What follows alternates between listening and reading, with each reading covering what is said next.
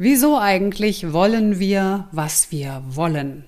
Und wollen wir die Dinge, die wir uns wünschen, wirklich oder nur deshalb, weil andere sie haben? Diese und andere Fragen rund ums Haben wollen erklärt der Autor Luke Burgess in seinem Buch Der Haben wollen Reflex, wie sehr die Macht der Nachahmung unser Leben bestimmt und wie wir uns davon lösen. Das Buch hat mich in den letzten Wochen sehr beschäftigt, begeistert und inspiriert und genau deshalb möchte ich dich hier und heute daran teilhaben lassen. Hallo, schön, dass du ganz Ohr bist. Hier kommt der Fritzeblitz, ein Gedanke, der den Funken in dir zündet. Der Podcast mit Nicola Fritze. Ich bin Rednerin und Coach.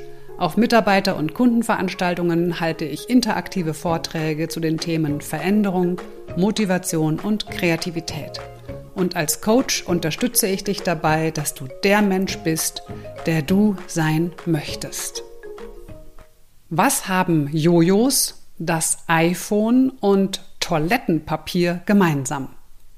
Sie alle können mimetisches, also nachahmendes Begehren in uns auslösen. Das heißt, wir wollen es, weil andere es haben. Und so ist es mit sehr vielen Dingen, die wir begehren. Als ich Teenager war, kamen zum Beispiel wie aus dem Nichts plötzlich diese Jojos auf. Fanta stand auf meinem Jojo drauf. Ich weiß gar nicht, wie ich da hingekommen bin. Aber plötzlich hatten alle diese Jojos und wir haben Wetten, äh, Kunststücke gemacht und, und, und höher, schneller, weiter, tiefer, länger, ich weiß nicht was noch. Und irgendwann war ich, es hat nicht lange gedauert, auch ganz schnell im Jojo-Fieber. Und ich weiß auch noch, wie 2007 ein ganz lieber Kollege und Freund von mir sein, sein allererstes iPhone präsentierte. Und ich habe mich vehement geweigert und ihn fast ausgelacht nach dem Motto, was soll das denn? Handy ohne Tasten, das kann ich ja gar nicht bedienen. Wie soll ich denn da SMS schreiben und so? Wie soll ich da einfach auf dem Bildschirm rumwischen? Das kann doch nicht klappen, da treffe ich doch nichts, also die Buchstaben und so. Und überhaupt Internet, wenn ich unterwegs bin, das brauche ich doch nicht. Ich habe doch meinen PC zu Hause und mit meinem Handy, ja, da will ich doch telefonieren und nicht irgendwie im Internet rumsurfen. Und das ist ja auch so teuer und so weiter. Also ihr kennt das. Ich glaube, es ging ganz vielen Menschen so wie mir. Naja, bei mir hat es, glaube ich, ein gutes Jahr gedauert. Dann hatte ich auch mein erstes iPhone. Warum? Ja, wir ahmen gerne andere nach da passiert es auch ganz leicht, dass man plötzlich so viel Toilettenpapier einkauft, dass man für die nächsten zehn Kindergeburtstage genug hat, um mit 20 Kindern Mumien einwickeln zu spielen. Aber immerhin, diesen Schuh muss ich mir nicht anziehen. Ich kaufte auch in Zeiten der Pandemie nur handelsübliche Mengen Toilettenpapier, wenn ich dann mal welches bekam. Das war ja nicht immer so leicht. Und du, kommen wir doch mal zu dir. Was hast du heute für Klamotten an? Und vor allem, warum hast du gerade die an? Gefällt dir die Farbe? Ist es bequem? Fühlst du dich selbstbewusst darin? Kann alles sein. Und ich vermute, dir gefällt der Gedanke überhaupt nicht, dass du sie primär trägst, weil du jemanden nachahmst. Niemals, ich doch nicht. Nein, davor bin ich befreit. Ich bin einzigartig, ich mache genau mein Ding, ich mache doch keinen nach dass dies möglicherweise nicht so ist und wir alle unbewusst ständig jemanden nachahmen, wie genau die Macht der Nachahmung unser Leben bestimmt, welche Auswirkungen das auf unsere Gesellschaft hat und wie wir dem Nachahmen entkommen, genau das habe ich in dem Buch Der Haben wollen Reflex von Luke Burgess gelesen. Und wie schon gesagt, es hat mich in den Wochen wirklich sehr beschäftigt und auch äh, begeistert. Und es kam sehr schnell der Wunsch in mir auf, dass ich zu diesem Buch eine Fritze Blitz Podcast-Folge machen möchte. Doch da das Thema ziemlich komplex ist, ähm, manchmal vielleicht auch ein bisschen kompliziert, und ich natürlich dem Thema unbedingt gerecht werden wollte, ja, da hat es jetzt einfach ein bisschen gedauert, ja, schon ganz schön lange gedauert eigentlich, bis ich jetzt endlich äh, diese neue Episode machen kann. Und ich hoffe, dass deine Geduld belohnt wird, indem du auch ganz viel Inspiration heute mitnehmen kannst. Starten wir mit einem Zitat aus dem Buch von Luke Burgess. Er sagt, Sobald unsere grundlegenden Bedürfnisse als biologische Wesen erfüllt sind, betreten wir das menschliche Universum des Begehrens. Und zu wissen, was man will, ist wesentlich schwieriger als zu wissen, was man braucht. Grundsätzlich geht es bei dem Begehren darum, dass sämtliche unsere Bedürfnisse üblicherweise nicht tief aus unserem Inneren kommen, sondern auf einer unbewussten Nachahmung beruhen. Luke Burgess befasst sich in seinem Buch nicht nur mit einzelnen Personen, sondern analysiert auch, warum in Gruppen und auch in ganzen Gesellschaften gewisse Dynamiken entstehen. Warum zum Beispiel findet eine Gesellschaft wieder zu mehr Ruhe und Frieden, wenn sie einen Sündenbock gefunden hat? Warum funktionieren autoritäre Regime nur so lange, wie sie die Wünsche der Menschen kontrollieren? Und wie zeigen Sexroboter ihr Begehren? Selbstverständlich sind wir dem nachahmenden Begehren nicht hilflos ausgeliefert. Zum Glück, der gesamte dritte Teil des Buches befasst sich mit Strategien, wie man sich erst einmal bewusst wird, was man sich überhaupt wünscht und warum und wie man dies schlussendlich auch beeinflussen kann. Soweit zum kurzen Überblick. Bist du bereit? Magst du noch ein bisschen tiefer mit mir in die Welt von haben wollen Reflexen eintauchen? Dann geht's los. Ursprünglich entwickelte René Girard die Theorie des mimetischen Begehrens. Ich hatte den Begriff vorher noch nie gehört. Ähm, er nutzt diesen Begriff mimetisch oder auch Mimesis aus dem griechischen Wort, kommt das. Und das Wort auf Griechisch heißt, ich hoffe, ich spreche es richtig aus, ich hatte nur Latein, Mimestai. Genau, da kommt es her, dieser Begriff, und es heißt sowas wie imitieren oder nachahmen. Und die Theorie besagt, dass unsere Wünsche nicht intrinsisch sind, vielmehr lernen wir, was wir wollen, so wie wir lernen, eine Sprache zu sprechen, nämlich durch Nachahmung. Luke Burgess schreibt, mimetisches Begehren äußert sich als ständige Sehnsucht danach, jemand oder etwas anderes zu sein. Menschen wählen Vorbilder, weil sie glauben, dass diese den Schlüssel zur Tür besitzen, hinter der womöglich genau das liegt, wonach sie immer gesucht haben. Das mimetische Begehren oder Verlangen ist also die verborgene Kraft, die uns dazu bringt, unbewusst andere heimlich in allen Bereichen des Lebens zu imitieren, einschließlich der Liebe, Freundschaft und Beruf. Wir glauben zwar, dass unsere Wünsche spontan sind, aber laut Burgess dem ist nicht so. In Wirklichkeit werden unsere Wünsche immer von Modellen vermittelt, also von Menschen oder Dingen, die uns dazu bringen, etwas zu wollen. Okay, denkst du, ist ja bis jetzt nichts Neues. Wo ist dann jetzt eigentlich das Problem an dieser ganzen Geschichte? Naja, Mimesis führt immer mehr zur Gleichheit. Ich wollte ein Jojo, weil alle plötzlich damit gespielt haben. Doch dadurch, dass wir durch die Nachahmung einander immer ähnlicher werden, verursacht Mimesis auch eine Rivalität. Je ähnlicher wir uns werden, desto unterschiedlicher bemühen wir uns zu sein. Und das kann laut Burgess gefährlich werden. Das lernen wir schon in der Geschichte von Kain und Abel.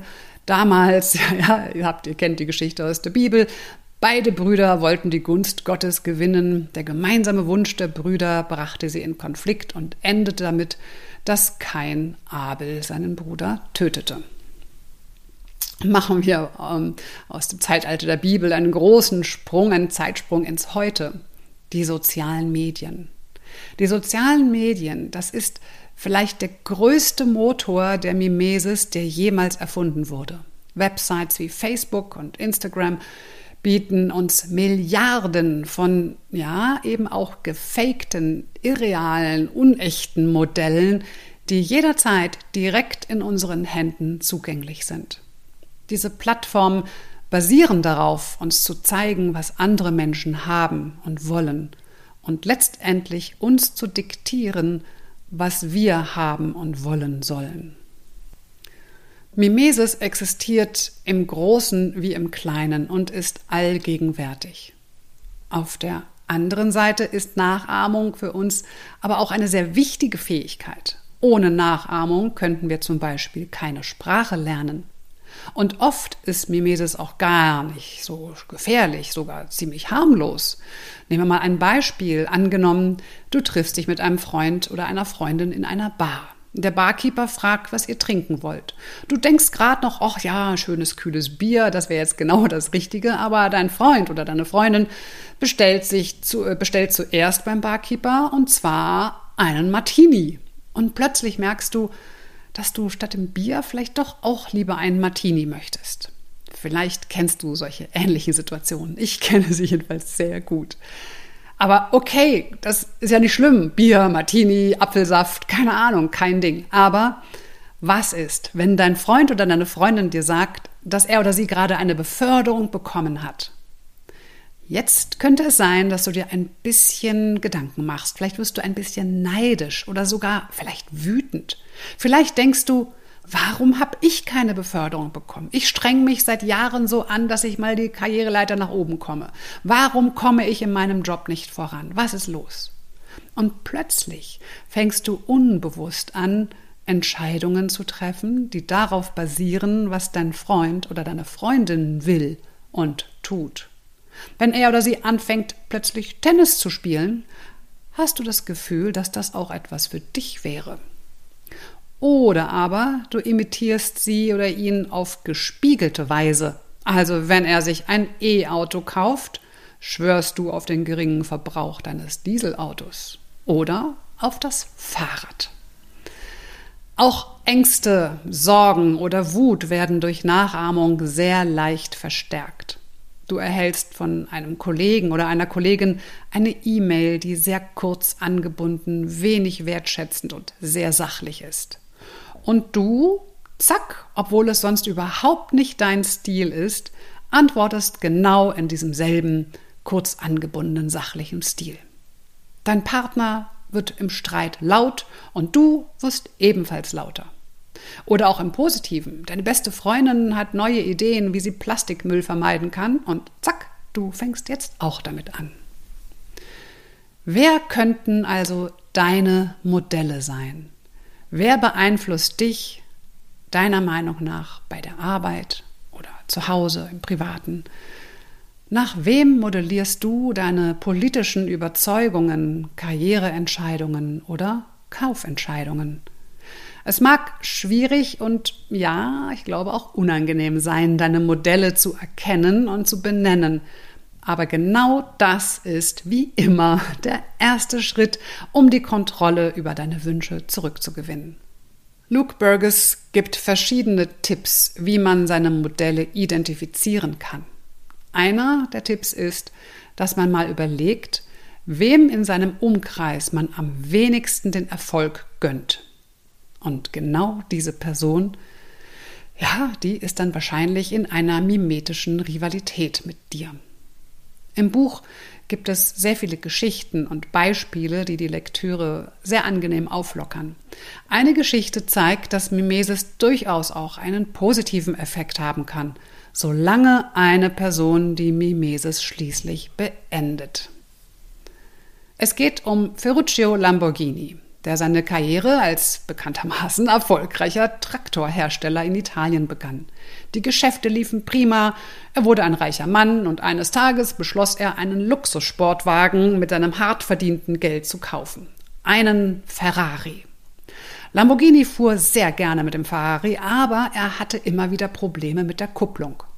Das Problem blieb bestehen, auch nachdem er das Auto mehrmals zur Reparatur in die Ferrari-Werkstatt gebracht hatte.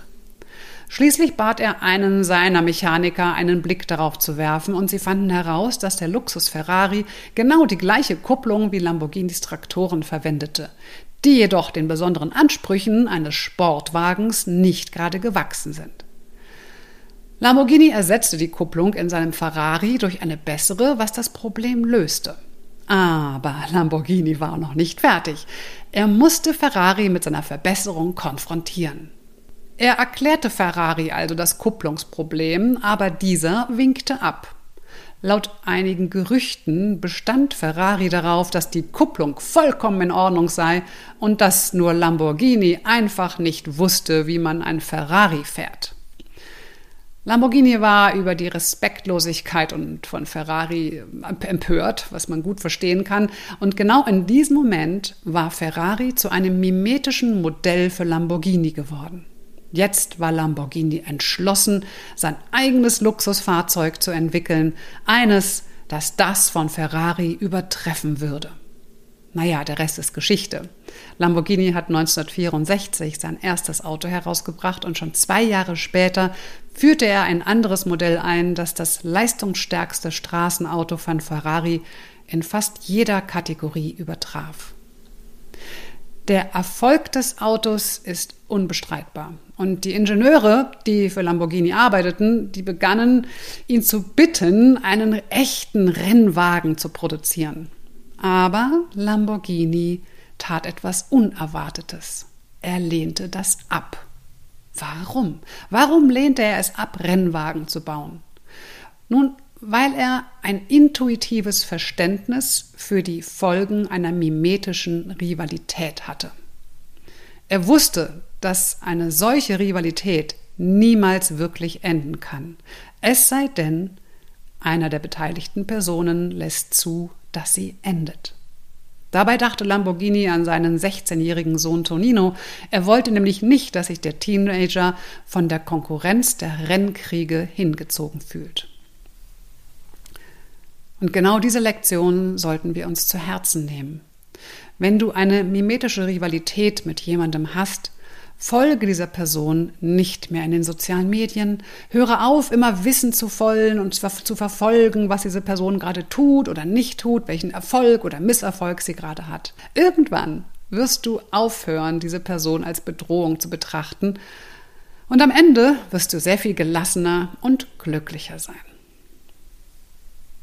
Von den sozialen Medien reisen wir nochmal in der Zeit zurück ins alte Griechenland, wo Luke Burgess uns verdeutlicht, dass mimetische Krisen enden, wenn ein Sündenbock benannt und dann auch bestraft wird. Wenn sich im antiken Griechenland eine Pest oder irgendeine Naturkatastrophe ereignete, reagierten die Menschen mit einem grausamen Ritual. Zuerst wählten sie eine sogenannte Pharmakos aus. Da kommt auch der Begriff Pharmazie, glaube ich, her. Jedenfalls ist Pharmakos jemand, der als Gift für die Gemeinschaft galt. In der Regel ein Sklave, ein Krimineller oder eine Person mit körperlichen Missbildungen. Diese Person wurde für die Krise verantwortlich gemacht, für die Pest oder eben für die Naturkatastrophe, je nachdem, was gerade anstand, und dann öffentlich gefoltert und gedemütigt. Manchmal sogar tagelang. Und schließlich versammelten sich Menschenmassen um die Person zu vertreiben oder zu töten. Für die alten Griechen dienten die Pharmakos als Sündenbock, also eine Person, die ausgewählt wurde, um die Schuld und Gewalt in einer bestimmten Situation wie ein Schwamm zu absorbieren. Durch dieses Ritual konnten die Menschen ihre Wut loslassen und die Gesellschaft konnte zur Harmonie zurückkehren. Laut René Girard ist dieser Sündenbock-Mechanismus der einzige Weg, wie eine echte mimetische Krise enden kann. Mimesis breitet sich also wie Energie von Person zu Person aus und baut sich immer weiter auf. Und dies verursacht Rivalität, Konflikte und schließlich eine Krise. Die ganze Spannung muss irgendwie gelöst werden und genau dann kommt der Sündenbock ins Spiel. Gerard glaubte, dass alle Gewalt im Laufe der Geschichte auf den Sündenbock-Mechanismus zurückgeführt werden könnte. Ein offensichtlicher Fall war zum Beispiel Nazi-Deutschland, wo Juden zum Sündenbock für Deutschlands wirtschaftliches und soziales Chaos nach dem Ersten Weltkrieg wurde. Das hat mich sehr nachdenklich gemacht, weil ich auch in der aktuellen weltpolitischen Lage viel Sündenbock-Mechanismus vermute. Mich hat das vorletzte Kapitel des Buches als Führungskräftecoach besonders interessiert. Es geht nämlich darum, dass Führungskräfte überlegen sollten, wie sie die Wünsche der Menschen gestalten. Unternehmen können leistungsstarke Vorbilder für unsere Wünsche sein. Und aus diesem Grund haben Führungskräfte die Verantwortung, positive Formen der Führung zu modellieren. Luke Burgess spricht in diesem Zusammenhang von transzendenter Führung. Transzendente Führungskräfte modellieren den Wunsch, der außerhalb des Systems liegt, in dem sie tätig sind.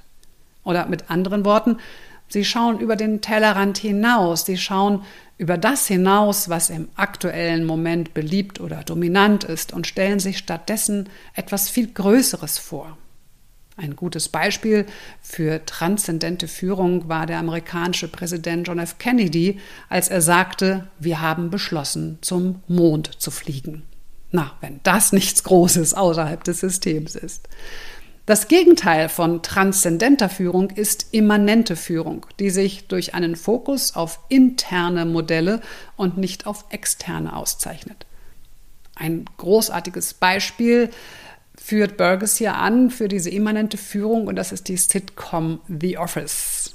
Darin gibt es dieses fiktive Papierunternehmen und das ist quasi in einen immanenten Rahmen eingehüllt oder eingefangen. Da gibt es diesen Regionalmanager, der sich überhaupt nicht vorstellen kann, warum oder wie sich seine Branche verändert. Wie kann man eine immanente Führung vermeiden? Eine Möglichkeit besteht laut Burgess darin, sicherzustellen, dass das Unternehmen und seine Mission nicht um sich selbst kreist, Vielmehr sollte sein Schwerpunkt ein externes, transzendentes Ziel sein. Eine weitere wichtige Taktik ist es, die Wahrheit in der Organisation zu kultivieren. Denn die Wahrheit ist grundsätzlich antimimetisch, weil sie sich nicht ändert. Halte dich also nicht mit der Wahrheit zurück in deinem Unternehmen und stelle sicher, dass sie sich auch schnell verbreitet. Luke Burgess empfiehlt auch Empathie. Empathie stört mimetische Krisen und startet positive Zyklen des Begehrens. Warum ist Empathie so wichtig? Weil es uns ermöglicht, die Erfahrungen einer anderen Person zu verstehen, ohne diese Person zu werden. In einer mimetischen Krise beginnt jeder, die gleichen Dinge zu fühlen und zu wollen wie alle anderen. Aber wenn wir uns einfühlen, können wir unsere Individualität bewahren und uns immer noch mit jemandem auf einer tiefen Ebene verbinden. Luke Burgess stellt eine wunderbare Möglichkeit vor, wie man Empathie kultivieren kann. Und zwar geht es um die erfüllendsten Erfahrungen, die wir gemacht haben, die sogenannten Erfüllungsgeschichten. Das sind Geschichten, in denen eine Person etwas gut gemacht hat und die Person auch ein Gefühl der Erfüllung spürte. Das Wichtige ist dabei, dass man selbst etwas getan haben muss. Also zu einem Konzert gehen und auch wenn das noch so schöne Musik ist und man noch so eine schöne Gänsehaut bekommt, das ist keine Erfüllungsgeschichte, weil ich ja selbst nichts gemacht habe, außer dahin zu gehen. Aber gut, das ist was anderes. Ein Instrument aber zu lernen, und dann in einem Orchester eines Tages eine Lieblingssinfonie von Beethoven aufzuführen, das wiederum ist eine Erfüllungsgeschichte. Frag doch mal deine Freunde, Freundinnen oder auch Kollegen, sag mal, geh einfach mal hin und sage, hey, erzähl mir doch mal etwas über eine Zeit in deinem Leben, in der du etwas gut gemacht hast und ein Gefühl der Erfüllung spürtest. Und dann hör zu. Und dann frage, Warum bedeutete gerade das dir so viel? Eine andere Person nach ihrer Erfüllungsgeschichte zu fragen, löst einen positiven mimetischen Zyklus aus. Wenn eine Person ihre Geschichte teilt, dann hört man mit Einfühlungsvermögen zu und denkt darüber nach. Und dann andersrum, dann teilst du eine deiner eigenen Erfüllungsgeschichten und die andere Person fühlt sich da rein und am Ende versteht man ein bisschen mehr über das innere Leben des anderen. Das ist wichtig, um uns besser voneinander zu unterscheiden. Es hilft uns auch, uns wieder auf unsere echten, tiefen oder wie Burgess sie nennt, die stabilen Wünsche zu konzentrieren, im Gegensatz zu unseren oberflächlichen ähm, Wünschen. Stabile Wünsche sind diejenigen, die wir nie aufhören wollen zu erfüllen. Das heißt, so der Kern unseres Seins. Zum Beispiel der Wunsch, Zeit mit der Familie zu verbringen oder Berggipfel zu erklimmen. Oberflächliche Wünsche sind zum Beispiel unser Verlangen nach Auszeichnungen oder Geld. Tiefe Wünsche sind unser Schutz vor Mimesis. Indem wir sie in unseren Herzen und Köpfen zentrieren, gewinnen wir die Freiheit, uns den oberflächlichen, zerstörerischen Wünschen zu widersetzen. Burgess schreibt, dass die amerikanische, also die US-amerikanische Kultur immer mimetischer wird. Die Spannungen steigen, während die Innovation stagniert. Anstatt neue und interessante Kunst zu schaffen, wiederholen wir das gleiche alte Material mit Fortsetzungen und Remakes. Wir monetarisieren YouTube-Videos von Menschen, die auf andere YouTube-Videos reagieren, anstatt Anreize zu schaffen, Werkzeuge zu entwickeln, die der Menschheit besser dienen. Vieles davon ist Ergebnis der großen vier Technologieunternehmen Google, Facebook, Amazon und Apple. Und genau die entwickeln unsere Wünsche.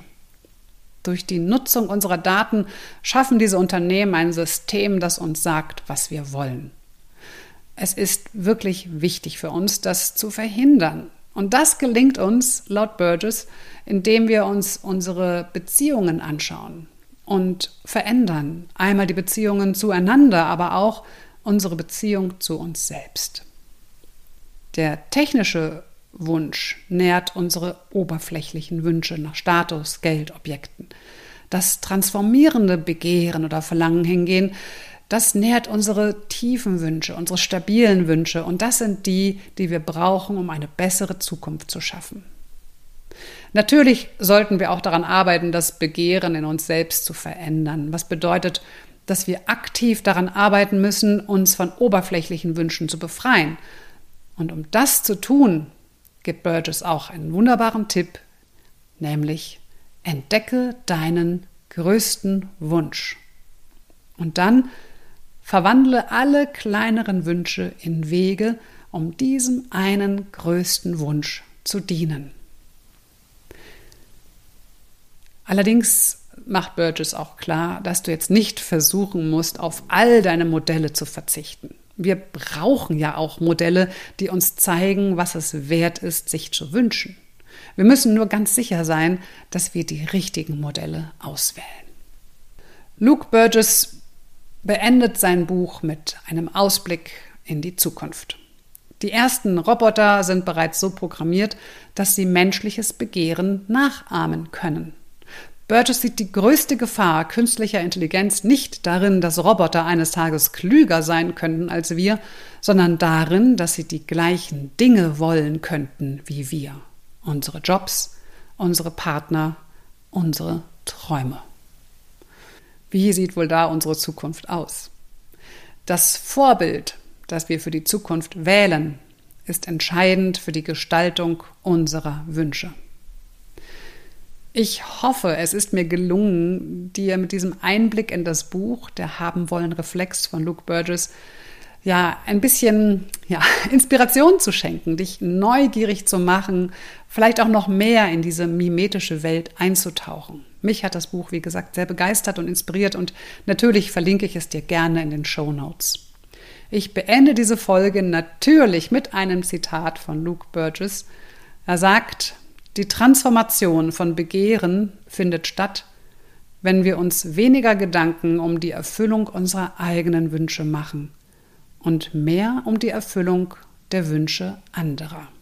Paradoxerweise werden wir feststellen, dass dies genau der Weg ist, um auch unsere eigenen zu erfüllen. In diesem Sinne, mach es gut und bis zum nächsten Mal. Das war die Nicola. Wenn du meinen Podcast bewertest, zauberst du mir ein Lächeln ins Gesicht. Und wenn du keine Episode mehr verpassen möchtest, dann, naja, du kennst das ja, abonniere mein Fritzebliss am besten gleich. Mehr Infos zu mir, meinen Vorträgen und Coachings findest du auf www.nicolafritze.de.